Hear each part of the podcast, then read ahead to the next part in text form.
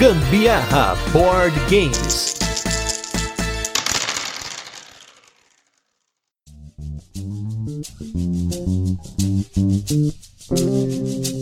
Fala galera, beleza? Aqui é Gustavo Lopes, Gambiarra Board Games, hoje com mais um turno de comentários. Esse programa no qual a gente fala sobre assuntos relacionados a jogos de tabuleiro que não entram nos nossos episódios semanais. E hoje eu vim aqui com um assunto que é muito interessante, porque aqui em casa somos um casal, né? Eu e a Carol, e a gente joga de tudo, desde jogos mais levinhos, um taco gato, um fillerzinho, até jogos mais pesados, como o meu amado Anacrone, jogos do Vital Lacerda, uh, jogos da Exploter, no caso aí o Antiquity, porque eu não joguei os demais, mas pretendo um dia jogar. E hoje eu estou aqui com um casal. Esse casal é casal que joga de verdade. Você que tá ouvindo aí, eu sei que você tem aí vários jogos na sua prateleira, que você jogou uma, duas vezes, jogos mais pesados, aí fala, putz, queria jogar mais, não sei o quê. Não, esse casal aqui é um exemplo de uma realidade separada, uma realidade diferente. Aquela realidade do casal que joga muito e até joga bastante jogo pesado. E eu queria hoje trazer eles aqui para contar para vocês como é essa realidade, como que chegou a esse ponto, o que aconteceu, quem convenceu o outro, quem convence o outro. Então, nós vamos brincar um pouquinho aí, conversando um pouquinho com o Felipe e a Sara do Instagram Board Game Do. Tudo bem, Felipe e Sara? Oi, oi, oi, tudo bom, Gustavo? Muito obrigado por receber a gente. A gente que te acompanha também, adora o teu trabalho e é uma honra, prazer. E aí, pessoal, estamos aqui. É isso, o Gustavo já fez a introdução da gente e vamos lá falar como é que a gente chegou em jogar tanto jogo, às vezes uns mais simples, às vezes uns mais pesados, e aí é importante é jogar, né? Com certeza, é importante a jogatina, mas eu, eu sei que tem uma galera que, ah, mas nossa, como que vocês conseguem jogar tal jogo, tal, não sei o quê? A gente vai conversar um pouquinho disso. Então, primeiro eu queria apresentar, realmente queria deixar o espaço aqui pra Sara e pro Felipe comentar um pouquinho desse Instagram maravilhoso que eles têm, que é o Board Game Duo, mas também eu quero que eles falem para vocês, porque eles também têm um outro Instagram que eu sou o cara que fuça, eu sou o cara que faz dossiê, eu fuço no BG Stats, aí eu vou no, naquele Geek Group fuçar no perfil da galera do Board Game Geek, não sei o que, vou na Ludopedia. A gente ficou chocado você descobriu isso. Mas a gente deixou algumas pistas, aí quem fuça, tipo, eu, eu vou atrás também, se deixar uma pista eu vou atrás. É, então, eu sou o cara que segue pista, sou bom em jogo de investigação, então eu queria que vocês, além de comentar um pouquinho sobre o Instagram de vocês, que vocês falam de board games, eu queria que vocês apresentassem pra galera que não conhece, mas às vezes tem interesse, que vocês têm um Instagram sobre hábitos veganos, né? Sobre a vida vegana de vocês, que, como algumas talvez não saibam aqui no podcast, eu não lembro agora, a gente fala tanta coisa aqui, é tanta hora de podcast que eu não lembro. Mas aqui na, na família, aqui, no caso a mãe da Carol e a, a irmã dela são veganas, a Carol tá numa dieta vegetariana já tem um tempo e é uma realidade para mim. Eu tá o tempo todo pensando nisso, pensando em alternativas veganas, pensando, ah, mas se eu vou fazer alguma coisa com elas, tem que pensar nisso, tem que pensar aquilo, pensar em alternativas, tem que pensar isso aqui é vegano. Tipo, eu descobri que Oreo é vegano, né? É vegano, é verdade. Olha só que, que da hora, né? E que tem muito salgadinho de bacon que não tem bacon. Olha a denúncia aí, ó. É, cebolitos também, Ruffles. Pois é, então, por favor, comente um pouquinho o trabalho de vocês aí pra galera. Tá, ó, lá em 2018, final de 2018, a gente começou a jogar despretensiosamente.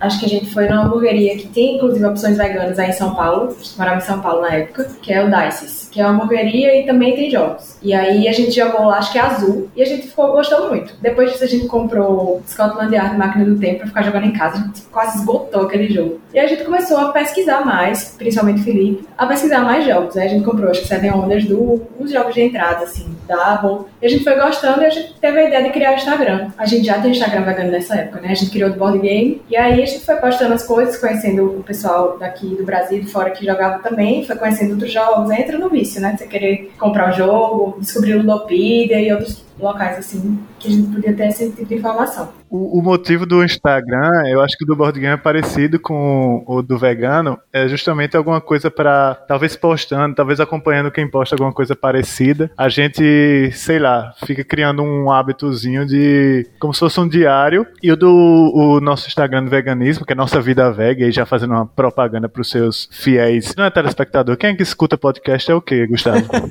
Pode ser um ouvinte. Um ouvinte, um ouvinte é verdade. Eu acho que tem esse mesmo lado, como se fosse um diário que a gente faz, e como um diário também a gente tem uma tendência para abandonar de vez em quando, depois volta. a mesma coisa que você falou do nosso Instagram, a gente pode falar depois do nosso Instagram do Board Game, a gente tá, acontece também no, no vegano sobre ter um hiato muito grande entre uma postagem e outra. Mas é isso, a gente é vegano desde 2015? 2015. E aí a gente compartilha um pouco da receita, lugar que a gente, a gente começou em. A gente virou vegano em São Paulo. Então, vegano, é, São Paulo é lugar vegano a cada, cada esquina. Então a gente gostava de compartilhar lugares com opção vegana, lugar inteiramente vegano, lugar novo que abriu, receita que a gente faz em casa. E aquilo era algo também pra gente, pra gente se incentivar e usufruir mais daquele estilo de vida. E curiosamente, eu acho que o, o Instagram do Board Game surge parecido com isso, né? Tipo, a gente gostou tanto, imediatamente gostou tanto desse hobby, ficou tão viciado nesse hobby que o Instagram foi meio que vamos marcar um diáriozinho aqui pra gente e ver o que, é que a galera posta também, ver o que pessoas da mesma cidade estão jogando, ver onde é que tem jogo em promoção, ver o que é que o pessoal de fora joga. Os dois Instagrams estão parecidos nessa pegada, mas é isso. O Nossa Vida Vega, que é nosso vegano, tem mais tempo, tem 2015 e o outro mais recente foi 2019, eu acho. É, aí, rapidinho, como é que a gente se tornou vegano, eu já tinha alguma coisa que me incomodava de quando eu ia preparar carne, essas coisas, não tinha nenhum vegano na família, vegetariano, amigo, ninguém, nada. Aí um dia eu resolvi, assim, eu tava jantando, aí eu falei, eu vou assistir alguma coisa aqui hoje de coisa de abate, essas coisas, pra eu ver. Se eu ver e achar que é ok, eu continuo comendo. Se não, eu vou parar. Vou ver aqui um negócio, na inocência. Assisti um documentário chamado Terráqueos, tem no YouTube, e acabou, tava em prantos, né? Vi tudo aquilo, enfim, sou vegana pelos animais, e imediatamente eu não, não comi carne mais depois de seguir, fui parando aos poucos. Tem gente que faz o processo de parar a carne vermelha, depois o frango, depois o peixe, depois o queijo. Pra mim, a carne, todos os tipos de carne foi imediato. E aí a gente ficou com queijo ainda. A gente acha, primeiro, que não vai mais ter nada pra comer, né? Que vai morrer de fome. Mas a gente vai estudando e aprendendo. E aí o Instagram também veio ajudar a gente nisso. E aí a gente foi parando pelos animais e toda a indústria, né? Tudo como é feito hoje, um negócio, bilhões de animais são mortos por dia no mundo, uma indústria cruel, enfim. E aí a gente foi, focou mais pro lado das comidas, né? Pensou, se é difícil para mim parar de comer, o que é que eu vou comer? Eu como arroz, feijão, carne. Vou tirar a carne, vou morrer de fome, sei lá. E queijo, não, queijo, eu amo queijo. Claro que a gente ama queijo, a gente amava queijo, amava carne. Mas se é difícil pra gente parar e de comer, imagina pros animais que estão lá sofrendo, né? A gente não tem como escolher. A gente pode escolher. Então, a gente foi mergulhando aí nesse mundo e descobrindo locais para comer em São Paulo. Hoje em dia a gente mora em João Pessoa, a gente continua. Mas sempre nesse esquema aí. A gente se empolga de vez em quando pra postar tudo no Instagram vegano, no Instagram do Board Game. Tem o Instagram das cachorras também, se você não achou. É, esse eu não vi, esse eu não vi. Olha aí, denúncia, denúncia. A gente tem três cachorros, é. Tinha o Instagram também do escape, que a gente jogava escape com um casal de amigos aí em São Paulo. E a gente postava das salas de escape room. Aí também tem esse aí, tem o Instagram perdido. Ou seja, a gente é viciado em criar novos Instagrams. Esse é o nosso vício. Tô vendo. Casal Instagram, olha aí. é mais ou menos você com caixa de Anacrone, a gente é com conta de Instagram. Olha aí, ó. E ó, tá vendo? Já começou falando de Anacrone. Por que, eu, por que, que vocês acham que eu convidei esse casal? Gente, esses dois aqui gostam muito de Anacrone. Então, pessoa que gosta de Anacrone, ela automaticamente, ela já entra na minha lista do mais um. Já tá ali, opa, né? E fazia um tempo que eu tava pensando em chamar o Felipe e a Sara aqui, mas eu pensando, gente, eu, eu preciso de um tema que vai explorar o conhecimento desses dois e que ele mostre para vocês um pouquinho da rotina deles, né? A gente até comentou, mas se vocês acompanharem lá o Instagram Board Game Duo, vocês vão ver que eles têm uma rotina, tem alguns, claro, tem que, que até eles falaram, né, esses hiatos aí, até tava brincando aqui nos bastidores que a penúltima foto que tem lá no Instagram é uma partida de Anacron, então eu tô relevando que tá sem postar, mas tá faltando post lá, porque tem é, é muito legal ver quando as pessoas jogam principalmente jogos mais pesados e elas realmente repetem os jogos. E isso é muito importante para mim que gosta muito de repetir jogo, porque não é um hábito que todo mundo tem. Eu, pelo menos aqui tento ter, ainda mais pro podcast, mas às vezes até a Carol reclama: "Ah, mas esse jogo nós já jogamos essa semana". Eu falei: "Como assim? E? Eu quero jogar de novo. Eu gostei do jogo, quero jogar de novo". Então tem muito desse perfil do casal. E aproveitando que vocês comentaram da origem do Instagram e do vício de vocês, de ter começado com azul, jogando em luderia e tal, eu queria que vocês comentassem um pouquinho primeiro com o pessoal como que foi essa saga até vocês chegarem ao ponto de que tem Anacrone top jogos, tem On Mars, tem Kanban, tem Tequeno e tem Barrage no top dos dois. Olha aí, o Barrage Cast que a gente fez aí no mês de dezembro, novembro, se eu não me engano, já tô perdido já nas datas já. Foi escutei, acho que foi dezembro. Olha aí, ó, tá vendo? Esse aí é um cast muito bom, mas, como eu falei no cast, até a Carol comentou, foi um jogo que dividiu águas aqui. Eu gostei mais, porque ele é mais o meu perfil. Não é muito o perfil da Carol, mas olha só, é o perfil dos dois que estão aqui. Pra vocês verem lá, eles colocaram uma fotinho lá que tá os dois com os joguinhos bonitos, tá as fotos muito bem tiradas, por sinal, diferente do nosso, que posta foto tremida, bosta, coloca foto escura lá, né? Ali tem os top deles lá e o Barrage apareceu nos dois. Então eu queria que vocês contassem como foi a saga de sair do azul, que foi jogada a luderia, até o Barrage estar no top dos dois. Ó, oh, pra começar, polêmica. Barragem é bom pra dois jogadores sim, viu? É isso aí. Já vou avisando pra quem tá. Ah, não, funciona pra dois. Funciona, barragem é muito bom pra dois. Naturalmente o mapa vai reduzindo, tipo, a tendência do, dos jogadores é se aproximar. Então, ah, o mapa é muito grande. Realmente, se você jogar quatro pessoas, é muito mais tenso, imagino, né? Muito mais constrito. Mas o jogo é feito para os jogadores irem atrás do outro, naturalmente. Tipo, então, o jogo é muito bom para dois jogadores. De vez em quando eu vejo alguns tópicos assim, Ludopita. Vale a pena para dois? E a galera, não, não vale a pena de jeito nenhum. Vale a pena para dois. É sensacional para dois jogadores também, tá? Comecei com essa polêmica. E já fica a palma pro convidado aqui, ó. Palma edição, por favor, palmas pro convidado, porque eu assino embaixo com o relator e conheço vários casais que assinam embaixo também. É, jogão. Mas assim, sobre a trajetória entre o jogo pequeno e leve e um barragem, um anacro da vida, primeiro que isso não é necessário, né? Tipo, você pode perfeitamente, seja o seu estilo, seja o estilo da, do, da pessoa com quem você joga, seja o estilo talvez de uma família que joga com filhos, ou de pessoas que jogam eventualmente, você pode perfeitamente jogar jogos de entrada pro resto da sua vida e ser felizão. Sem dúvida. Aproveita o azul, aproveita, é, sei lá, o que é que tem de entrada hoje, mate couro da vida, aproveita o que você conseguir reunir gente na mesa para jogar. Não existe, tipo, um, uma escada obrigatória de seguir, né? Meio que tem essa. Ah, o que é que eu posso jogar depois que eu joguei nisso aqui? Você quer jogar depois? Se você quiser jogar depois, tem muita coisa. Tipo, tem coisa depois até de Anacrone e, e barragem, né? De mais complexa. Sim, com certeza. Então tem coisa para sempre você conseguir ir, ir, ir sempre no caminho mais complexo. Mas não é necessário. De vez em quando, alguns posts que a gente acaba esbarrando é: ah, tem um, um grupo que não gosta de jogar tá jogos pesados. Como é que eu faço para convencer? Bicho, você não vai convencer. eu lamento. As pessoas não são assim, as pessoas têm gostos diferentes, experiências diferentes. Tipo, se a pessoa fica feliz jogando King Domino azul e não quer jogar nada mais complexo, Zolkin da vida, Terraform Mars, infelizmente você vai ter que respeitar ou procurar outro grupo. Pode ser isso também, né? Às vezes você procura outro grupo, com aquela pessoa dentro de casa, por exemplo, com sua família, você joga um joguinho de entrada, com o seu um grupo que você acha, hoje com a internet você acha é, gente de qualquer cidade, em qualquer bairro para se encontrar, com certeza você vai achar um grupo para jogar mais pesado. Mas não há uma necessidade de sempre crescer no negócio. O nosso foi natural, tipo, é como eu tava falando contigo nos bastidores, né? Sara, depois que a gente terminou a partida, se o jogo for muito leve, ela já fala leilão, na hora. leilão, pode vender, muito leve. No começo a gente tinha mais um apego, né? A gente errou muito em comprar, pesquisar, ah, Felipe pesquisa mais. Então, ah, vou comprar esse jogo, acho que a Sara vai gostar, acho que vou gostar.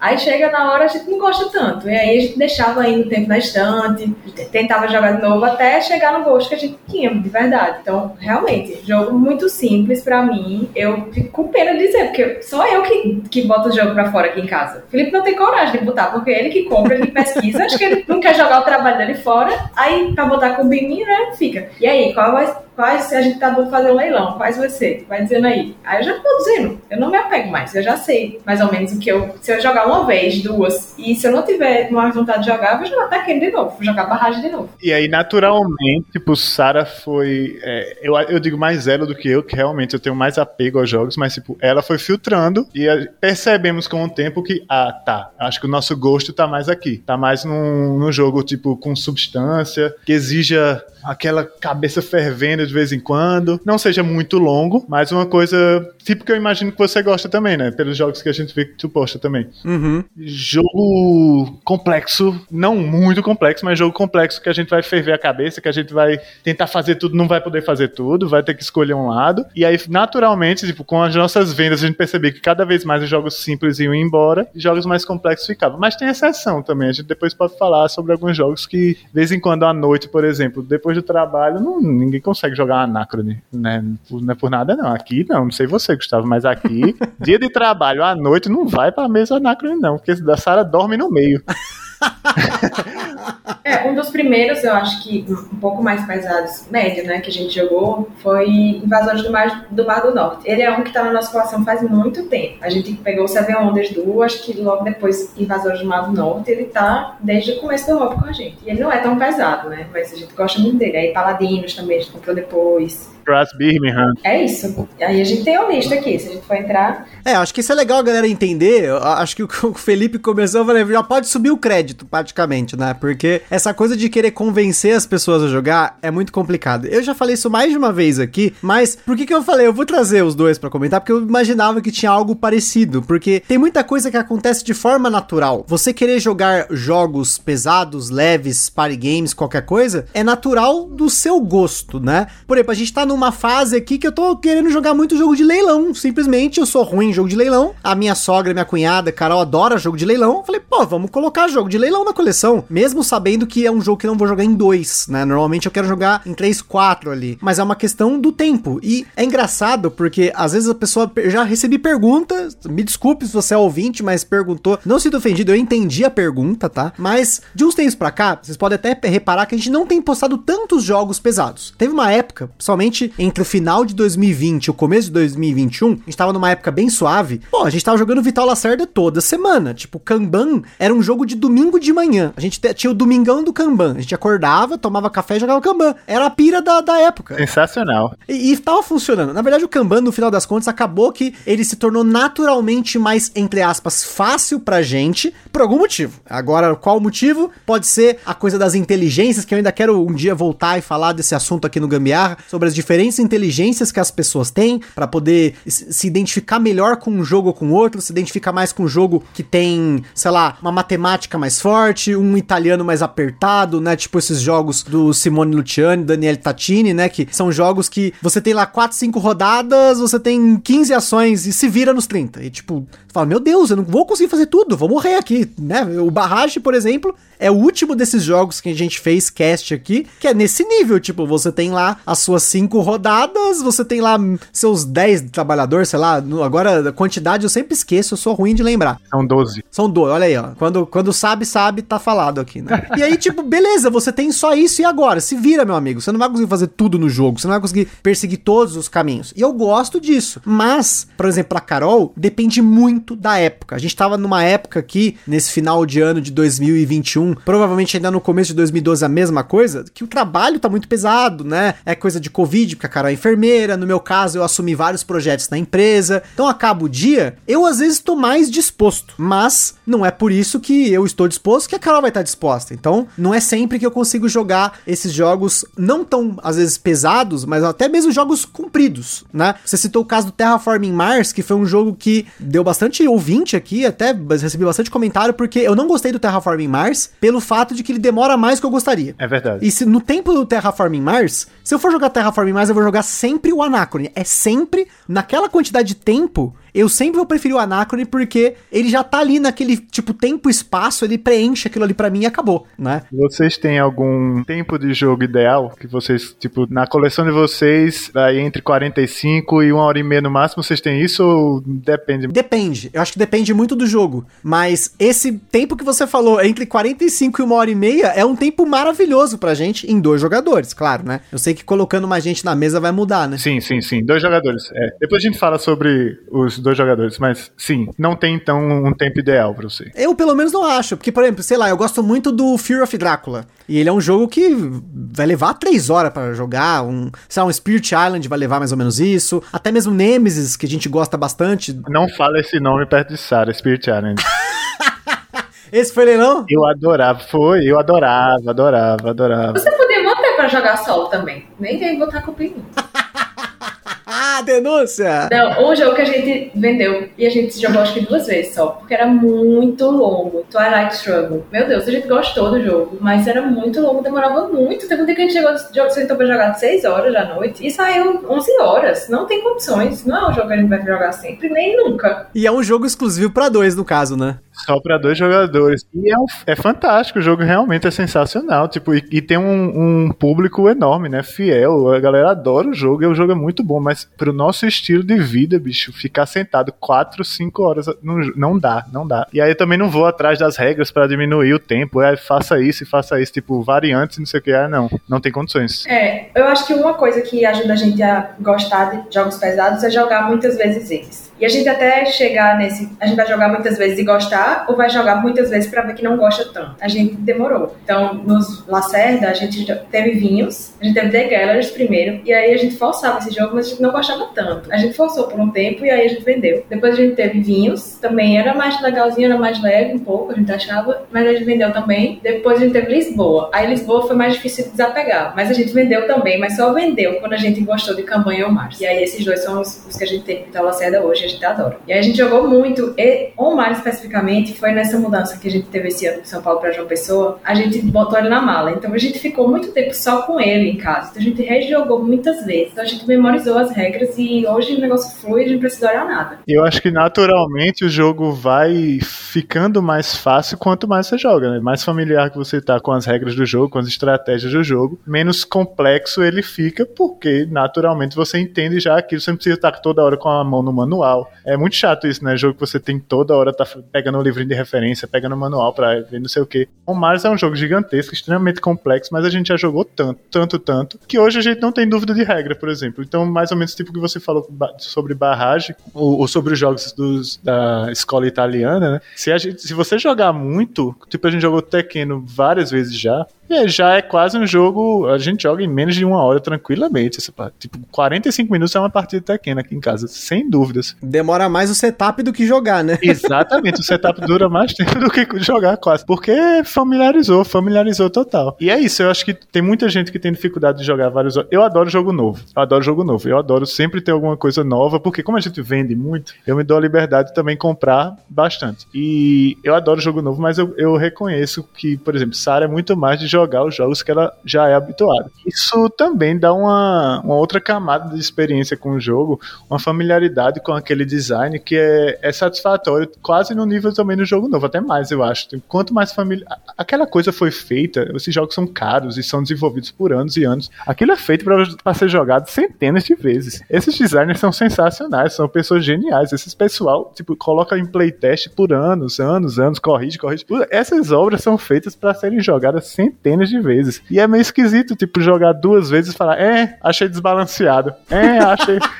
Dá uma chance, pô, dá uma chance. Se você não gostou, não, pode, pode, pode realmente vende. Vende, troca. Hoje tem plataforma para você rodar sua coleção tranquilamente, você manter o hobby menos, menos caro, né? Mas Acho que o que você falou. É, é você ou a Carol que gosta mais de repetir os jogos? Eu gosto mais de repetir. A Carol, ela, ela eu, eu, fiz um mau hábito com ela de que jogo novo tem que jogar direto. Aí jogo novo, jogo novo, jogo novo. Eu não, eu não vou mentir, eu gosto de jogo novo. Mas se falar assim, olha, vamos jogar Anacrone todo dia, eu jogo. De boa. Esquece, eu vendo tudo e só jogo Anacrone. Eu sou assim também, eu sou contra jogos novos. Vai jogar um jogo novo aqui, tipo, chega assim, Felipe compra dois jogos. Aí eles ficam lá, a gente não gosta de deixar muito tempo, né? Então quem aprende as regras aqui é Felipe. E aí ele já quer primeiro sentado na mesa já quero tacar um jogo novo. E eu lá, na minha cabeça, Barragem, Tekken, Praga, hoje sempre, né? Braço foi um tempo também. E aí, às vezes ele já quer emendar a segunda partida, pra fixar melhor as regras, né? Porque ele não, ele não sabe, quer garantir ali quando é, quando é que eu vou querer, eu vou dizer, não, já, já joguei esse jogo novo, agora só daqui a 15 dias. Aí já esqueceu tudo, né? Mas aqui eu sou mais de jogar os que já tem mesmo. Por mim, eu comprava muito poucos jogos. Mas eu acho que é uma relação boa com, com o jogo. Você ter várias experiências com, a, com aquele design, né? Porque, como eu disse, essas coisas são feitas para você jogar várias vezes. E não, não, é, não fica repetitivo. O Anacron não vai ficar repetitivo. Não importa quantas. Talvez você jogar 200 vezes começa a chegar na repetição. Mas com tanto de expansão, com tanto de módulo que tem, você pode jogar com, a, com aquele. Eu, nem, eu não sei o nome dos módulos, Gustavo. Você vai ficar fulo da vida comigo. Mas não, não, tranquilo. O importante é que vocês joguem. Tem o módulo do Doomsday, né? E tem o outro módulo daquelas aventuras que você vai e, e, consegue, tipo, puxar sua sorte um pouco, pressionar sua sorte. Tem tanta variante que você consegue fazer com um jogo daquele que não tem pra que você encostar depois de duas vezes. Não vai ficar repetitivo, né? Ou ficar comprando coisa nova. Então acho que, tipo, é uma relação que eu também me forço a ter. Eu gosto, adoro jogo novo, mas eu me forço a ter com alguns jogos, porque aí sim você consegue ver profundidade naquele que foi foi feito para ser profundo, que foi feito para ser complexo, que foi feito para ser explorado daquela forma. E com duas, três partidas, dependendo do jogo, nem cinco partidas, você vai ter explorado tudo que os designers planejaram para aquilo, né? Uma coisa que vocês falaram que é importantíssimo, e vou refrisar aqui, que é a questão de repetir o jogo pesado. Eu, assim, direto, eu vejo gente postando, vou jogar Lisboa pela primeira vez. Aí eu falo, calma, olha aqui, amigo, você vai fazer o seguinte: você vai assistir o vídeo do Luquita com as regras, ou ler o manual. Lê o manual, pá, joga, lê o manual de novo e não deixa de jogar de novo com intervalo de pelo menos uma semana a 15 dias no máximo, no máximo. Não faça isso. Por quê? Essa primeira barreira tem que ser superada se você quer jogar de verdade. Porque, ok, você jogar uma, duas vezes, aí vai de cada um, querer jogar mais, jogar menos, beleza. Eu sei que tem gente que gosta de jogar uma, duas vezes, passa pra frente, joga uma, duas vezes, larga, até reclama, enfim, pode acontecer. Mas eu acho que para você criar o hábito de jogar jogos pesados, e principalmente jogar os jogos pesados em dupla, é o fato de que se você rejogar esse jogo com a mesma pessoa, você não precisa explicar de novo a regra, você tá sempre com a regra fresca, isso vai consequentemente diminuir a complexidade aparente do jogo. Porque aí tem uma coisa que assim, a gente no Gambiarra, a gente tenta avaliar a nossa escala de complexidade, mas do ponto de vista técnico. Eu pego, por exemplo, tempo de jogo, quantidade de regras, tamanho do manual, tempo de explicação, número de mecânicos, número de variáveis. Eu faço o meu cálculo maluco e ele chega num valor, lá de 1 a 10. A gente dá 1 a 10 na escala. Só que, se você for pensar na complexidade aparente do jogo, ou seja, eu já joguei o Anacrone 10 vezes. Na próxima vez que eu for jogar, a complexidade dele jamais, mas jamais vai ser a mesma da primeira vez que eu joguei. Gente, quando eu joguei, eu contei isso em algum episódio, acho que foi no episódio de jogos solo. A primeira vez que eu joguei o Anacron, eu fiquei 5 horas na mesa. Eu peguei o manual, em português e inglês, e eu ficava olhando o manual. Aí eu tava jogando com o Chronobot, e eu ficava olhando o manual. Falei, meu Deus, o que, que eu tô fazendo? Meu Deus, me ajuda. Eu não sei o que eu tô fazendo. E eu não conseguia praticamente andar direito. Eu contava toda, toda, toda, toda. Já chegou o ponto de a gente jogar uma partida de Anacron em uma hora e 40, uma hora e 50, usando várias várias expansões, usando vários módulos. Porque cada vez que você joga esse jogo novamente, você absorve muito mais do jogo em si. A primeira vez é só regra. A gente sempre fala que a primeira partida não pode contar. Porque, e principalmente pegar um jogo desse, né? Você pega, por é exemplo, é o Mars. A Carol tá traumatizada até hoje, não quis jogar o Mars de novo, tá aqui na minha prateleira. Triste, porque eu comprei esse negócio em seis vezes, sem juro. E tá aqui, parado. Mas eu quero jogar o Mars de novo. Vai, Carol. Dá chance, Carol. E é curioso, porque dos outros jogos, por exemplo, o caso do Kanban, talvez de novo, porque era um jogo que a gente já tinha jogado todos os outros do Vital Lacerda, foi jogar Kanban, opa, peraí, eu já assimilei esse sistema, eu já tenho mais ou menos essa sinergia entre ações. Também, o Felipe falou, ah, os, os jogos do, me, do mesmo design, na mesma escola, sei lá. Eu entendo que às vezes a pessoa, quando tá até fora do hobby, e eu tô até sendo um pouco taxativo, ah, mas fora, por quê? Eu vou dar o exemplo do meu irmão. Para ele, certos jogos que para mim não são parecidos, para ele eles são exatamente o mesmo jogo, porque ele tem uma visão diferente. Ele tá pegando o feeling do jogo. E para mim, muitas vezes, o jogo ter alguma semelhança com outro é vantagem porque eu tô usando um sistema que eu já sei, eu já absorvi, eu já experienciei e eu posso colocar isso de novo na mesa com novas variáveis, com novos sistemas, novas dinâmicas, né? Então isso que vocês falam de repetir e até falei aqui nos bastidores, o Felipe e a Sara, eles devem ter jogado Tequeno mais do que todo mundo que comprou aqui no Brasil jogou, porque tipo, a quantidade de vezes que eu vi eles jogando o Tequeno, postando nos stories, postando número de partida, é impressionante. Eu não sei se vocês têm fácil aí alguns números para falar pra galera de jogos que vocês têm na coleção como por exemplo o Mars, que vocês repetiram muito e que ah, possa ficar até como uma informação legal pra galera. Tipo, olha, esses jogos aqui que muitas vezes as pessoas vão jogar duas, três vezes, porque é muito pesado, ou não tem tempo, ou não tem programação para isso, vocês já jogaram muito mais. Tekken, por exemplo, eu vou pegar rápido aqui, a gente jogou 14 partidas de Tekken. Já tem 14 vezes mais do que eu, olha aí. Vê como é que tá a surra aí. Quem é que tá dando surra em quem? Eu acho que Sara que dá um surra em mim. É, Sara ganha mais. Sara ganha mais. Por isso que eu quero jogar. Vem o Mars aí. O Mars, eu acho que a gente jogou a décima partida recentemente. Isso é muita partida para um jogo daquele tamanho. É muita coisa. Porque o jogo é muito grande, ele merece que você experimente ele várias vezes, porque ele não vai cansar. E, e, e tem mais. A gente tipo você falou, a primeira partida é só de regra, esquece. Omar são as três primeiras, né? Então você conta só a partir da terceira partida. Então a gente tem sete jogos para valer aqui, porque é muito complexo, é muita coisa. E como a gente estava falando antes, ninguém é obrigado a dar esse passo além. Mas se você quer, se você olha para aquilo e fala, cara, que tema sensacional, cara, essas pessoas estão comentando, eu quero experimentar esses jogos complexos. Dá a chance, tipo, prolongado. Faz isso aí que você falou mesmo, Gustavo. Tipo, joga, esquece pontuação nessa partida. Se quiser, nem conta ponto. Conta ponto, mas, tipo, ignora quem ganhou. É, se você registra, nem registra. Vai ser só pra gente aprender regra. Uma coisa que eu gosto de fazer, tipo, acabou o jogo, se for um jogo novo e muito complexo, acabou o jogo, eu pego o manual. E a gente já tem algumas, tipo, anotações mentais que a gente fez. Ó, isso aqui tem cara que a gente fez errado, Sara. Eu vou lá olhar e no final, ah, tava errado, ah, tava certo. Porque vai fixando na cabeça. E, tipo, hoje se a gente jogar On Mars, por exemplo, não é diferente de nenhum outro jogo dessa categoria de jogos complexos. Mas a gente sabe que na primeira vez ficamos tipo você com o Chronobot em Anacron. Faço a menor ideia do que estou fazendo aqui. Vendeu Lisboa, eu ainda não faço tele. Não era para mim aquele jogo.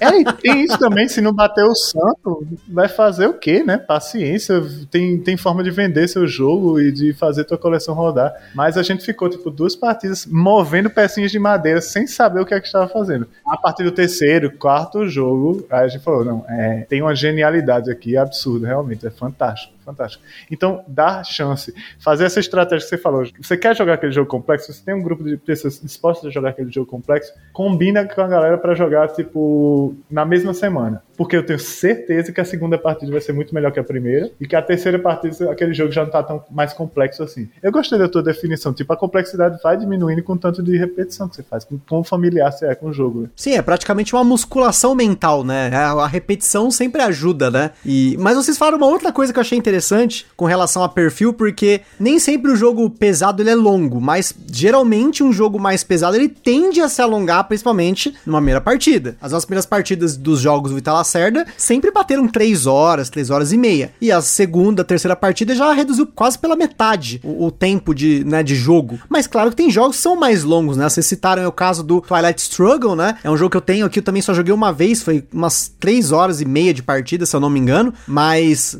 também fiquei sem jogar, provavelmente quando for jogar de novo vai ter esse tempo de jogo de novo. E mas uma coisa que você falou junto com isso é com relação à rotina de vocês, aos hábitos de vocês. E aí seria legal vocês comentarem com o pessoal, é, uma, é como experiência de vocês mesmo, como é a vida de vocês no dia a dia como casal para encaixar esses jogos. Se vocês conseguem encaixar certos jogos durante a semana, porque vocês fazem alguma coisa diferente, se vocês reservam um tempo, por exemplo, no final de semana, como que é a rotina de vocês para que vocês encaixem tantas partidas partidas de tantos jogos, por mais que sejam jogos, você tem uma coleção hoje mais enxuta, né? Eu, eu vejo pela prateleira de vocês, querendo ou não, vocês têm uma coleção mais enxuta do que, por exemplo, a minha, que cresceu um pouco, né? Meio desenfreado, mas isso é outra história. Mas vocês têm uma programação, vocês têm. Como que vocês fazem para encaixar isso na vida do casal? Bom, de segunda a sexta a gente trabalha, então durante o dia é difícil jogar. Aí geralmente à noite a gente janta e aí a gente faz assim: pensa em dois jogos, eu penso em dois, aí eu escolho um do teu e tu escolhe um do meu. E aí às vezes a gente joga dois jogos, às vezes um só. Mas nunca é um pesadão, assim, durante a semana. Mas chega um Brass, Tekken, Barrage, Tolkien. Durante a semana fica mais entre esses. Ou então a gente pega um dia, vamos jogar um The Mind aqui, uns jogos mais simples. E aí no fim de semana que a gente vai mais para os pesados, para os jogos que demoram mais tempo, né? Geralmente, ou a gente começa logo de manhã, aí taca logo um Omar, Anacrone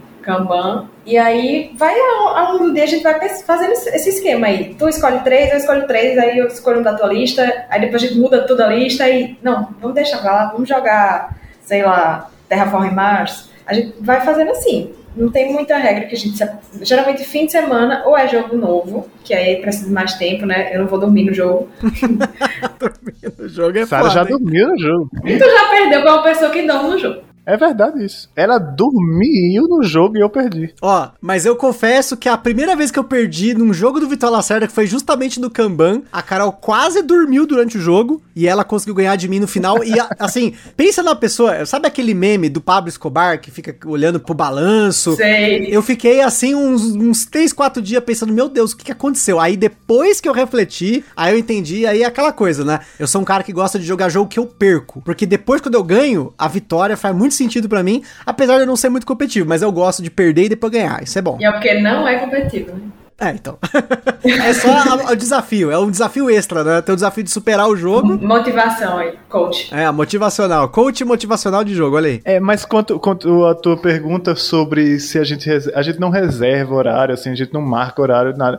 Porque é, convenhamos, tem um, temos muita sorte de, tipo, nosso grupo de jogos somos nós, só nós dois. A gente mora junto e não precisa mais nada. Então, só precisa de disposição, tipo, no momento, quer jogar alguma coisa? Não, quero assistir um filme, quero assistir uma série, então não vamos jogar. Quer jogar alguma coisa? Quero. Aí a gente vai jogar. Então, tipo, a gente não marca, é, temos sorte nesse, nesse sentido, tipo, não precisar marcar, vamos combinar uma sexta-feira à noite para jogar. A gente não faz muito disso, não, até porque pode sair uma coisa meio tipo, ah, não, mas eu tava afim só ficar sentado sem fazer nada ou de ler alguma coisa e sai mais naturalmente. Acho que é a nossa forma de jogar. Mas sobre tempo de jogo, que tu tinha falado sobre às vezes jogos complexos são mais longos. E aí eu queria entrar no nosso tema, que é uma facilidade que a gente tem. Talvez pessoas que ouçam podem, possam, possam pensar que é, pode reproduzir isso em casa, mas nós temos o grupo de jogo inteiramente aqui. A gente não depende de ninguém para jogar, a gente não depende de um primo, de um colega, de um amigo, de uma pessoa da, fac da faculdade, de uma pessoa do trabalho, para se juntar na sexta-feira que todo mundo possa ir. Então, tipo, a gente é privilegiado nesse sentido, sabe? Então, a gente não liga muito para se o jogo é longo ou curto, ou se a gente gosta de jogo até aquela hora que tu falou, uma hora e meia, né? Mas como eu e Sara já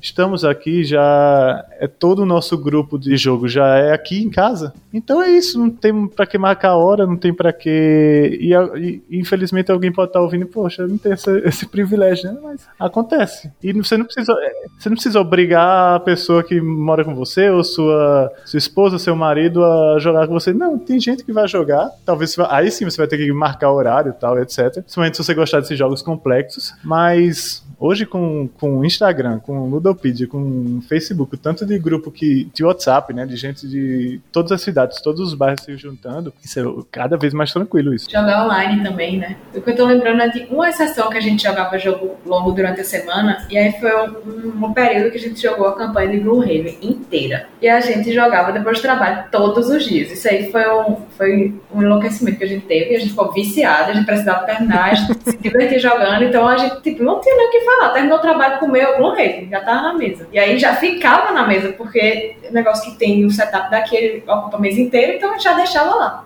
É, mas isso aí já tá mais pra doença que a gente teve do que pra. Foi um negócio. A gente jogou a campanha inteira, bicho. Quantas pessoas jogaram a campanha inteira de Gloomhaven? É raro você achar. A gente jogou a campanha inteira. Assim, foi. Pegamos também aquela, aquela fase da pandemia que não tinha pra onde ir mesmo. Então, era aquilo. A gente tava com um jogo que é enorme pra jogar, todo mundo dentro de casa, tudo fechado. Vamos jogar. Mas a gente ficou viciadão, bicho.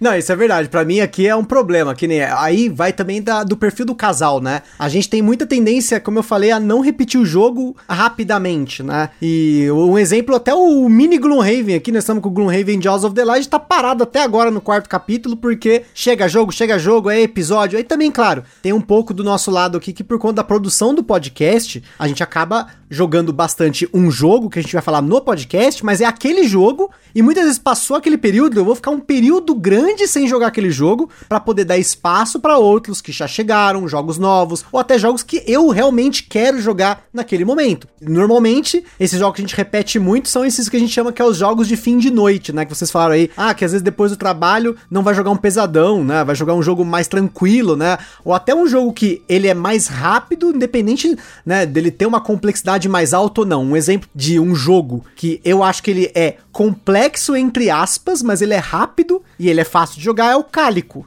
que apesar de ser um jogo entre aspas simples de regra, se você for realmente parar para jogar e não, eu vou fazer tudo aqui e tal, você quebra uma cabeça ali, mas dá para quebrar a cabeça com ele em 30, 40 minutos ali. Então ele preenche um espaço que assim, eu quero jogar durante a semana, mas eu não tenho tempo e muitas vezes eu não tenho nem disposição para parar, montar aquele setup que leva meia hora de algum jogo, ficar duas horas na mesa, depois ainda ter que guardar e tudo mais, tem esse tempo, né? A gente, eu não sei como é a rotina de vocês, mas por exemplo, eu acabo o trabalho 5 da tarde, eu tô em home office até agora. Então 5 da tarde, 5 e 1 eu já tô liberado. Pô, geralmente 5 e 1 eu tô livre. Mas a Carol às vezes chega às 5 horas, 6 e meia. E quando ela chega, aí tem aquela coisa, tem que a gente chega, quer jantar, tomar um banho, quer assistir alguma coisa, né? A gente, às vezes a gente assiste alguma série também, né? Inclusive, eu até brinco porque a gente acompanha às vezes muitas séries, eu principalmente acompanho muitas séries simultâneas, né? Eu tô assistindo The Office pela 13 terceira vez, eu tô assistindo Parks and Opa! Recreation.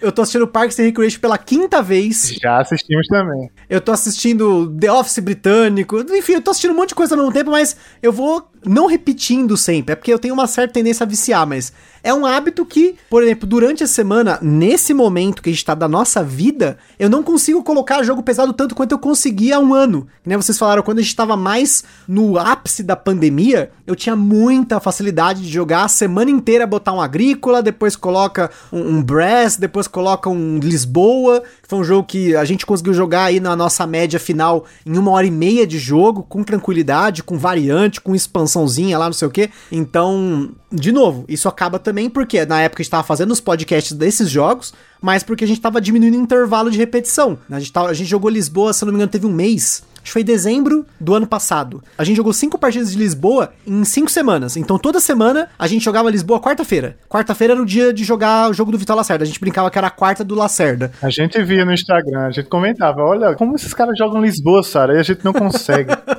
E a denúncia, hein? A denúncia porque a quarta do Lacerda tem que voltar. Que eu tô com o Escape Plane agora, que a gente jogou domingo aqui e deu certo. Eu datei o On Mars, que eu vou insistir, que eu amei o On Mars. Não amei tanto quanto certos outros jogos do Vitor Lacerda, mas eu, se eu jogar mais ele, eu sei que eu vou gostar mais dele, porque eu já gostei dele com as minhas primeiras impressões. E vocês falando aí me anima mais ainda. Eu senti no seu post do Escape Plan que eu acho que você não. Ele não tá no mesmo nível dos outros, não. Senti alguma, alguma decepçãozinha ou foi leitura equivocada minha? Ah, um pequeno spoiler aí. Eu falei até um pouquinho no Instagram que eu acho que o Escape Plane ele é um jogo muito diferente dos outros jogos do Vitor Lacerda. Então é difícil de ter até uma opinião inicial, porque o que aconteceu? Eu fui jogar o jogo e eu tomei um bloco na última rodada irreversível. Eu perdi o jogo imediatamente. A Carol fez uma ação e eu perdi o jogo. Falei, tá porra, o que, que aconteceu aqui? Mas foi vacilo meu. A próxima vai ter vingança. Talvez na data que esse cast tá saindo, já teve essa vingança, hein? Procurem lá depois no nosso Instagram, se vocês verem lá, Vingança do Escape Plane. Essa daí ficou pra minha história, porque eu perdi no Kanban no dia lá que eu fiquei Pablo Escobar, mas esse do Escape Plane, eu, tipo, na hora que eu perdi, eu falei, nossa, eu não acredito que. Nossa, meu Deus do céu. Então, assim, já outro spoiler, porque provavelmente vai ter cast do Escape Plane, mas se você gosta de jogos do Vital Lacerda, não necessariamente você vai gostar do, do Escape Plane. Então, alguma coisa tá muito fora da curva, até mais, por exemplo, do que o CO2. Que o CO2 eu acho que é um jogo do Vital que tá fora da curva, e o Escape Plane tá totalmente fora. Eu até zoei esses dias que ele parecia uma Ameritrash. Tem uns take that no meio lá, você tá com os polícia no maluco, você faz esse esquema no final do jogo de bloquear o amiguinho, ainda mais em dois, né? Que é o meu caso aqui. Tem um bloco lá que é absurdo de dinheiro, que você tem que ter muito dinheiro no final do jogo pra poder tomar esse bloco se você não... Porque é que nem o Anacron. Não, de novo Anacron, mas o Anacron é menos punitivo. Se você não evacua primeiro, em dois jogadores, você só perde três pontos. Três pontos eu recupero. Sim, sim, Agora, sim. no Escape Plane, se você não evacuar, entre aspas, primeiro, você tá ferrado. É o que mais escuto também sobre Escape Plan, que é o, o mais fora da curva dele, né? Total, totalmente fora da curva, totalmente. Sobre o que você falou sobre Cálico, primeiro, assinamos embaixo, a gente adora o jogo, é que bom que chegou pro Brasil, que a gente falou, o nosso é importado, e a primeira vez que a gente colocou na mesa e jogou, a gente falou, esse jogo vai fazer muito sucesso aqui. É tão sensacional, é tão delicioso, e ao mesmo tempo, se você quer um jogo bonito, é setup rápido, joga em 30 minutos, é, regras simples, mas decisões que vão fazer seu cérebro fritar e você bater na mesa de raiva, Cálico é uma ótima opção. E a gente adora. E inclusive agora a gente jogou tipo os, o entre aspas sucessor, que é o Cascadia, que espero também que venha pra cá. É bem menos punitivo que o Cálico, mas no mesmo estilo, é um draftzinho, só que você faz o draft duplo. Então você faz o draft do terreno e faz o draft do animal que vem junto. Da hora. E você tem que pegar os dois. Então às vezes o terreno te interessa, mas o animal que tá é, anexado àquele terreno não te interessa. Mas ele não tem aquele tabuleiro, o tabuleiro de cálico que restringe as ações naquele tabuleiro. O Cascadia, ele é aberto. Então, para quem não gostou de cálico pela restrição, por ser muito mais punitivo, acho que Cascadia, se vier pro Brasil, vai agradar mais. E é o mesmo estilo, tipo, 30 minutos no máximo de partida. Regra super simples. E Cascadia tem uma rejogabilidade também. Praticamente não tem setup, é só sentar e jogar. E pra gente finalizar aqui, então, já que vocês estão dando dica de jogo, vamos dar dica de jogo. A gente falou bastante de jogar em casal, né? Que hoje é o principal no caso de vocês. No meu caso é basicamente 90% nos últimos, principalmente nos últimos dois anos. Não antes, até antes de começar a pandemia, quando eu comecei a morar junto com a Carol aqui, a gente começou a jogar muito mais juntos, se conhecer como o perfil do casal, que isso é importante. Eu entendo que você pode ter um perfil individual, mas vai ter o perfil do casal. Tem jogos que um gosta mais, que um gosta menos. Então, eu vou fazer uma brincadeira aqui com vocês. Então, eu vou colocar aqui, primeiro lugar, o top 5 jogos. Rapidamente, eu quero top of mind aí de vocês que um gosta de jogar, o outro não gosta, mas ainda assim vocês jogam porque sempre tem essa. Casal é assim, gente. Casal, vida de casal, você vai ter que ceder uma hora alguma coisa. Eu vou ter que um dia, talvez lá em 2030, eu vou ter que voltar na 25 de março, eu sei disso. Eu vou usar a pandemia durante uns 10 anos como desculpa para não voltar na 25 de março aqui em São Paulo. Quem conhece sabe desse inferno na terra que é, né? Não precisa voltar naquele lugar que não é inferno. Pois é, mas já tive que ceder uma, olha que louco, já contei essa história, mas vou contar de novo porque é engraçada. Porque, gente, uma vez eu comprei um jogo que é o Lagrange, que na época era. Nossa, era um dos jogos mais pesados que eu tinha na coleção. E para convencer a Carol a jogar, eu falei assim: olha, vou colocar na mesa, vou explicar, nós vamos jogar. O tempo que a gente jogar esse jogo, eu fico na 25 de março no dia seguinte. A gente joga aqui, sei lá, vai dar uma hora e meia de Lagrange. Eu fico uma hora e meia na, na 25 de março com você porque ela adora esse lugar e eu odeio. Meu Deus. E aí deu certo, mas no final das contas ela gostou do Lagrange e eu não gosto assim mesmo do da 25 de março. Mas vamos lá. que não, não precisa nem ser o top 5, mas pode ser o top quantos vocês lembrarem rapidamente de jogos que um cede para jogar com o outro. Vamos ver os que ficaram, né? Porque se eu não gosto aí é difícil ficar. Mas eu gosto muito de jogar Planeta X. A Amigo BR anunciou e é um jogo de dedução. Ele frita a cabeça, mas a hora que você quiser jogar ele, eu jogo. Se eu achar que o Felipe vai jogar depois do trabalho, ele não quer. Comecei com isso. eu falo que eu não consigo jogar à noite esse jogo. Porque é de dedução e são muitas coisas pra pensar. E Sara é muito mais inteligente que eu. Que mentira. Então... Não precisa justificar, é só bate bola. Jogo rápido.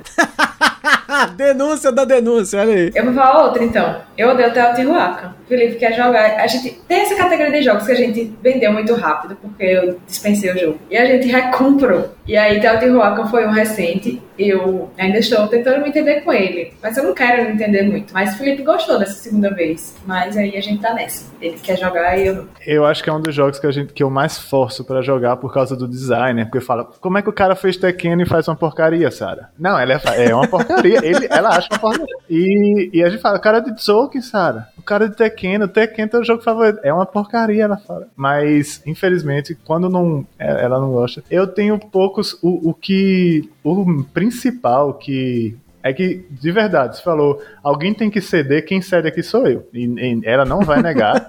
quem cede aqui sou eu. Eu não tenho problema de ceder, não, de boas. Mas, por exemplo, eu adorava Spirit Island. Adorava Spirit Island. Quando chegou aqui no Brasil, eu comprei no pré-venda. Eu falei que jogo sensacional e adorava jogo cooperativo. E, e, a gente pode falar já já sobre isso também. Mas era o, o meu jogo favorito, eu acho, na época. E Sara simplesmente detestava. Ela jogou umas 3, 4 vezes comigo só pra jogar comigo e falou: depois disso, pode vender, não vai jogar. Ou então, não, ela falava, joga isso, joga solo. Eu pensei muito mais que Teotihuacan, Teotihuacan não quero tentar, mas eu tentei Spirit Foi um exemplo, foi um exemplo que eu dei como jogos que você jogou e para me agradar, mas não ficou muito tempo não, assim como todos os jogos cooperativos. Então minha resposta é jogo cooperativo, é, Sara jogava só para me agradar. Tipo, ela, ela não, eu sei que ela não gosta de jogo cooperativo, com exceção de Gloomhaven, todos os outros. Pandemic Legacy. É, e os Pandemic Legacy. Jogo de campanha. É, ela tem isso, tem isso. Se for campanha, ela joga. Cooperativo sem campanha, ela não entende o motivo da existência daquele jogo. É...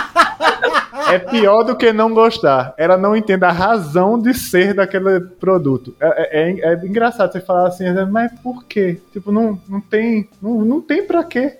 Eu vou jogar contra o jogo, contra esses papel aqui, é isso? E, e é isso. É, eu acho que o meu exemplo é Spirit Island. Eu adorava o jogo, adorava. Não tô lembrando mais nenhum. Que bom. Ah, na maioria das vezes bate, né? Quando. Porque o Felipe não tem coragem de falar. Ele acha que ele vai ofender o jogo. Mas eu já falo, ó, não gostei muito, não. E aí ele fica, é, gente pode jogar mais uma vez. Aí eu eu falo, certo. Mas eu já sento assim a outra vez dizendo, é só pra jogar mesmo, pra ter certeza. E aí ele cede, tipo, depois que vendeu o jogo, três meses depois ele vai comentar. Ah, é porque não era bom mesmo. Agora tá dizendo, né? Na hora era eu que tinha que botar o jogo pra fora. Tem medo de ofender o jogo, é muito bom.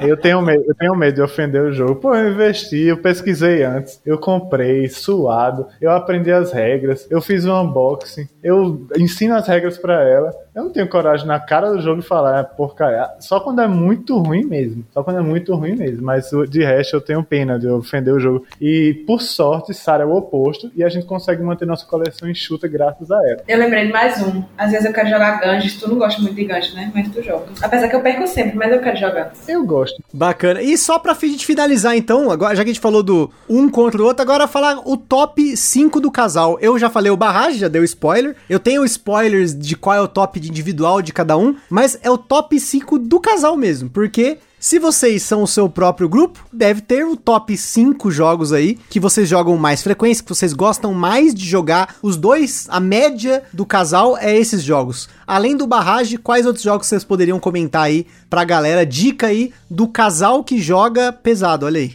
Deixa eu fazer uma observação primeiro. É porque, do meu jeito que o Felipe tem medo de ofender os jogos pra se livrar deles, eu tenho medo de ofender os jogos em classificá-los, em, em lista de 1 a 5, lista numerada. Então eu gosto de só dizer quais são os jogos. Exato. Esquece o 1, 2, 3, 4, 5. É só os 5 mesmo. Eu, ó, atualmente, né? Porque essa lista é mais dinâmica do que qualquer coisa, mas as ruínas perdidas de Arnak, por exemplo, que veio agora pela Devir, a gente tá viciado nesse jogo. Que jogo sensacional. É tipo combo atrás de combo, joga muito rápido, a, produção é linda também, várias formas de ganhar diferentes. Então, Arnak tem que estar tá na lista, Barrage, como você falou, tem que estar tá na lista. Qual mais? Brass? Brass tá na lista? Atualmente a gente tá jogando muito não, eu colocaria Praga, a gente joga bastante Praga. Bonfire, não falei de Bonfire, ele também tá nesse combo aí que eu só quero jogar eles. É, então, Barrage, Tequeno, Arnak, Bonfire, Praga, foi cinco?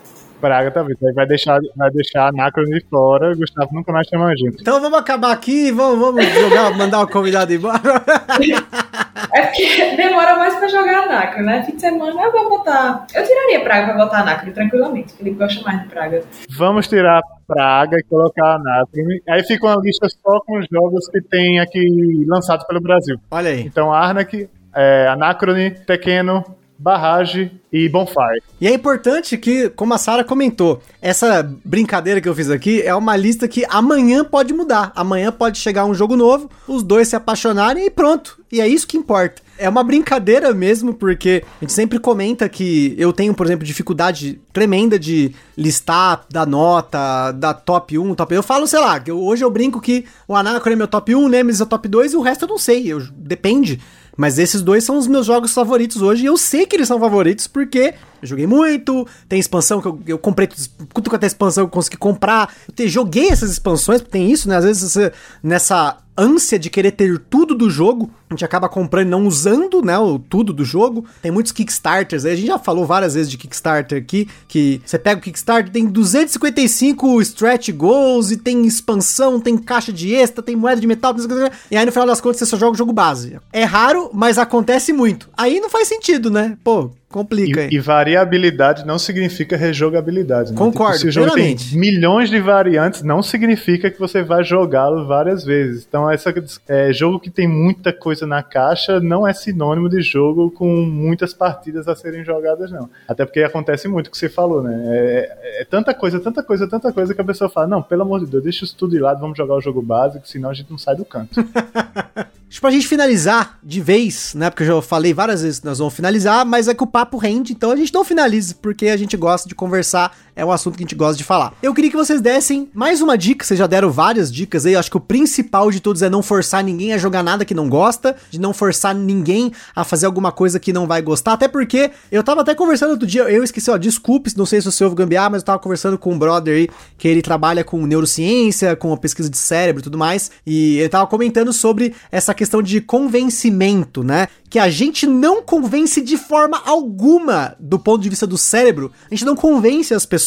A gente pode mostrar argumentos, se a pessoa absorver de uma forma positiva, eventualmente ela pode se convencer, mas o cérebro nunca é convencido por outra pessoa. É o próprio cérebro que se convence. Então, Primeiro, a gente tá comentando de realidades, ainda mais a, gente fala muito do gambiarra de jogar em casal, vocês também jogam em casal, a gente tem vários casais que a gente conhece que jogam bastante, mas não é uma realidade, não é algo que você pode forçar, é uma questão de gosto. Eu gosto muito de música. A Carol não gosta das músicas que eu gosto. E é isso aí, não tem o que fazer. Algumas coisas que ela ouviu, eu ouvindo, ela gostou, mas a grande maioria ela não consegue nem chegar perto, porque tem coisa que, sei lá, eu vou ouvir uma música, sei lá, que tem 18 minutos que é só barulho para ela. Enfim, é uma questão de gosto e a mesma coisa com tudo, inclusive com jogos. Então, a gente acaba tendo que procurar uma média entre as duas pessoas para chegar numa coleção saudável que vai jogar em casal ou em jogos que vai jogar somente entre o casal. Você pode ter jogos que você não vai jogar em casal, é normal, mas pra gente finalizar aí uma dica que vocês podem dar pra galera, para quem está começando ou para quem tá começando ao parceiro ou a parceira jogar um pouco mais, que dicas que vocês dariam para eles trilharem qualquer caminho? Seja um caminho que você só vai jogar para sempre party games e você tá feliz com isso, ou você só vai jogar jogo pesado uma vez por mês e essa é a sua jogatina e acabou, não precisa jogar todo dia, que nem muitos dos nossos casos que joga todo dia, não é necessário fazer isso. A gente faz muito disso por conta do podcast e porque eu sou viciado, mas é, não é o caso das outras pessoas. Então tem o que fazer. Mas se vocês tiverem de dica bacana pra galera, a gente tá aqui para vocês falarem. É, eu tenho uma dica boa, principalmente esse caso que você falou de alguém que tenta, tipo, porque eu gostei que você falou sobre o convencimento do seu colega, é, achei, achei interessante. Vou, vou, vou, refletir mais sobre isso. De fato, é, parece verídico. Né? Você não consegue, é, tipo, incutir na cabeça da pessoa uma realidade que ela não esteja disposta a desenvolver por conta própria. Isso vale para jogos, pra, até pro veganismo que a gente comentou aqui.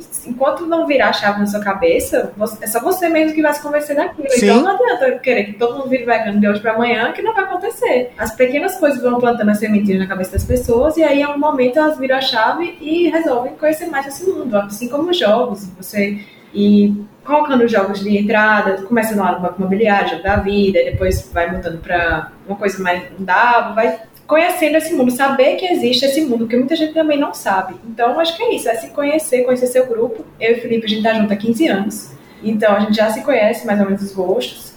E é experimentar, pesquisar muito. Uma, dica boa para quem, quem tem dificuldade de trazer uma pessoa para o hobby, por exemplo, eu acho que são jogos cooperativos. Porque talvez aquela pessoa tenha um receio, por exemplo, da competitividade, entendeu? De perder. E, ah, ou então, é, assim, não sei, eu acho que as pessoas são inseguras, talvez, de, ah, vamos ficar de zoação com a minha cara, não sei o quê. A gente não faz isso aqui, né? Mas tem gente que pode ser um pouco mais competitivo nesse sentido. Então, jogos cooperativos acho que são, são bons. Apesar do tema estar atual, e talvez ser um pouco macabro para quem quem tá muito na linha de frente da pandemia, por exemplo, eu acho Pandemic é o jogo de entrada que para mim é o jogo de entrada perfeito. É cooperativo, é um tema relacionável, né? Tipo, principalmente agora você consegue falar, ó, você é um médico, você é um engenheiro, eu sou um assistente de viagens e fulano é uma outra profissão lá e nós vamos tentar curar essas quatro doenças pelo mundo. E o mapa é um mapa do planeta Terra. Então, acho que tipo relaciona com situações reais da pessoa e você consegue trazer aquele tema e também pelo fato de ser cooperativo, você consegue tipo, jogar algumas as ações primeiro, as primeiras ações pela pessoa, ajudar na segunda ação da pessoa, não tem nada escondido, você joga tudo na, na mesa, não tem ninguém segurando uma carta que você não está sabendo o que é.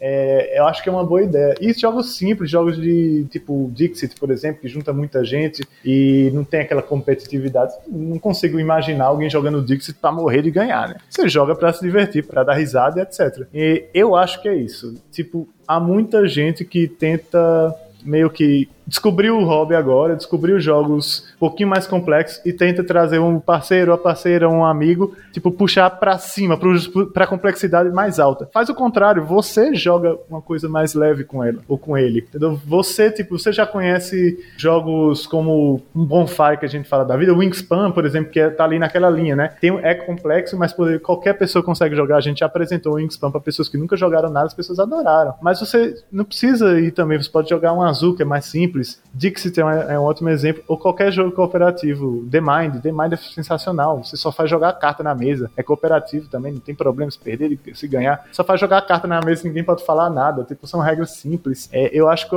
um bom caminho é esse. Vai pela simplicidade vai você ao encontro dessa pessoa, tipo, não quero que essa pessoa venha ao encontro de você, e meio que estuda o que é que aquela pessoa pode gostar ou não, traz temas que interessam para aquela pessoa, é, para o mundo daquela pessoa, por exemplo. É, Eu, eu imagino que um colega médico, por exemplo, a enfermeira adoraria jogar Pandemic. Ou, ou talvez não, né? Justamente pelo, muito próximo da realidade. mas, mas talvez você consiga, tipo, não, estamos fazendo bem aqui. A gente está lutando contra pandemias imaginárias aqui, tipo os, essas pessoas fizeram na vida real. Tipo, traz essa, um sabor assim diferente para o jogo. E o caminho eu imagino que é esse. Mais ir ao encontro das pessoas que você quer introduzir do que puxá-las para onde você está. É, o que importa é divertir, né? A pessoa se diverte com os jogos mais simples, joga. Se tem espaço e vai divertir também com os jogos mais complexos, e aí tem um mundo de informação na internet pra você pesquisar e ver o que mais agradaria o seu grupo. Uma coisa que eu achei muito legal que a Sara comentou aí, só pra garantir que eu não vou perder essa linha, que eu achei muito legal, que a gente começou o cast falando de um assunto que não tem nada a ver com board game e acabou também com isso. Você falou, por exemplo, do caso do veganismo, né, sobre a chave, e eu acho muito legal que é uma coisa que é um respeito mútuo que você tem, que ter por qualquer pessoa, por qualquer escolha que ela tem, né? Por exemplo, no meu caso, eu não sou adepto ao veganismo, mas se você me chamava a comer comida vegana em qualquer lugar, eu vou com tranquilidade. Recentemente, fica aí o jabá gratuito, que a gente foi num restaurante do Congo, né? Congolinária. Congolinária, exatamente. Por mais que eu tenha ficado duas horas, denúncia, fiquei duas horas e meia na fila, eu não espero pra comer. Assim, eu sou uma pessoa que eu não espero pra comer. Se eu vou numa praça de alimentação e o que eu queria comer tem uma fila, eu não vou comer no que eu gosto. Eu vou comer no que eu gosto um pouquinho menos, só pra não ficar na fila. Mas foi uma experiência muito legal que eu me permiti, porque eu não tenho nenhum tipo de restrição, de preconceito. Eu aceito que, assim, a pessoa quer ter uma opção diferente de- da minha, por exemplo, eu vou respeitar. É da mesma forma como eu vejo que a maioria das pessoas hoje que eu conheço, que são veganas, elas de certa forma respeitam que eu não sou, mas é uma opção de cada um. E pode acontecer de no futuro eu comer menos carne, sei lá. Eu gosto de carne, é uma opção minha, mas eu, até como eu falei, eu, eu- é algo que hoje eu não reflito, eu não faço essa reflexão, né? Como muita gente faz, e muitas vezes é isso que acaba levando a uma decisão de mudança, né? Porque toda mudança vem de uma reflexão, ninguém muda sem refletir. Mas ao mesmo tempo, hoje pra mim é uma opção. Aqui em casa, por exemplo, pra facilitar o nosso dia a dia, a gente cozinha domingo sim, domingo não, o almoço da semana inteira e da outra semana. E sei lá, essa semana eu tava comendo umas marmitas veganas que a Carol tava fazendo lá, por tipo, tava com preguiça de fazer as minhas, tava comi também. Mas é legal porque é uma questão de respeito e é o respeito com o casal, né? Vocês falam, vocês estão há 15 anos juntos, a gente tá aqui há 12 anos, quase 13 anos juntos. E é um respeito que a gente tem pelas escolhas de cada um. Claro, a gente sempre tenta manter uma média das nossas escolhas. Tem algo que a gente acaba cedendo de um lado, do outro, mas ao mesmo tempo sempre tem esse respeito. Eu acho que esse respeito na mesa do- de jogos de tabuleiro é o que vai fazer você jogar ou não jogos mais complexos ou mais leves, dependendo do que os dois estão dispostos a jogar. Então acho que isso é importantíssimo. É uma, um recado que novamente eu quero dar para as pessoas que às vezes perguntam lá no, no nosso Instagram. Eu vejo comentando: ah, mas é, a pessoa que não quer jogar jogo pesado. Ou já viu o contrário, né? O pessoal só quer jogar jogo pesado. Como eu faço pra essa galera jogar um jogo mais leve e tal? Muitas vezes não tem o que fazer, é gosto. Procura outra pessoa, procura outro grupo. É, não tem o que fazer. Procura outro grupo. Joga solo, joga online, qualquer coisa. Sim, tem, tem jogos hoje pra tanta opção, pra tanto gosto, pra tanta, sabe, é, cada vez mais a gente aqui no Brasil tem opções de jogos diferentes, então não fica focado só naquilo. Você pode realmente querer jogar mais jogos pesados ou querer jogar mais jogos leves, vai depender das pessoas que estão ao redor de você, porque o jogo, a menos que você jogue solo, sempre vai depender de outra pessoa. E se vai depender de um casal, não se desgaste forçando essas coisas, a menos que você seja malandro como eu, que tem um podcast e aí fala que todo mês a gente tem que colocar pelo menos um jogo pesado, porque a galera gosta. E realmente a galera gosta, é os que são os, praticamente os mais ouvidos aí. Mas eu tenho uma desculpa. Eu tenho uma desculpa. Se você quiser ter uma desculpa também, faz o Instagram, igual o Board Game Do, faz lá o podcast igual a gente, faz o canal do YouTube que tá tudo certo. Parabéns pelo podcast, dá um trabalhão, imaginei, né? Manter o Instagram atualizado, porque a gente tem nossas preguiças e a gente abandona mesmo, mas a gente gosta de ouvir e gosta de acompanhar também. Então é isso aí, pessoal. Queria agradecer aqui ao Felipe e a Sara por essa presença ilustre aqui. Eu sei que eles ainda nunca tinham gravado podcast, então estamos aqui hoje para mostrar o trabalho deles com a voz deles no mundo, que até os videozinhos, às vezes eu vejo dos vídeos que vocês fazem lá, é a musiquinha ou sem musiquinha, só vocês colocando o jogo. É, a gente tem vergonha de falar. Então tá aqui, ó. Hoje A vocês gente é tiveram os tiozão da internet, bicho. Eu te perguntei como é que chamavam as pessoas que ouviam isso aqui, pra você ver o nível. Escuta de podcast. É, eu, eu escuto bastante, mas eu não sabia como eu me chamava. Então eu sou ouvinte de podcast. Mas tá certo, vocês estão certo. Negócio de rede social, sai da rede social, jogue jogo de tabuleiro, olha na cara do outro, joga o celular na bandeja, deixa de lado. É isso aí. Ah, isso com certeza. Larga esse Facebook do lado, pelo amor de Deus. Senta numa mesa, joga qualquer coisa, qualquer jogo publicado na história da humanidade é melhor do que meia hora no celular. Qualquer coisa. Não importa se o jogo é uma porcaria. Tenho certeza que você com as pessoas certas, com a pessoa que você ama. Eu preferi ficar no celular do que jogar alguns jogos. denúncia, olha a denúncia. Pra acabar o podcast, denúncia, gente. Tá vendo aí, né? Isso aí. Mas é isso aí, pessoal. Valeu mesmo aí. Novamente, fiquem aí, procurem lá no Instagram, Board Game Duo, que é o Instagram de vocês. E aí, só reforça aí os outros Instagrams que vocês têm aí, que vocês têm 5, 6, 200. Nossa Vida Veg é o Instagram que a gente posta nossa rotina dia a dia, da, nossos hábitos veganos. Board Game Duo dos Board Games. Aí das cachorras tá meio abandonada, é dog.mag pra quem quiser seguir. Se você for stalkear, você encontra lá em algum lugar os arrobas. Mas só esses. Valeu, Gustavo. Obrigadão. Obrigado, Gustavo. Isso aí, pessoal. Aquele forte abraço e até a próxima.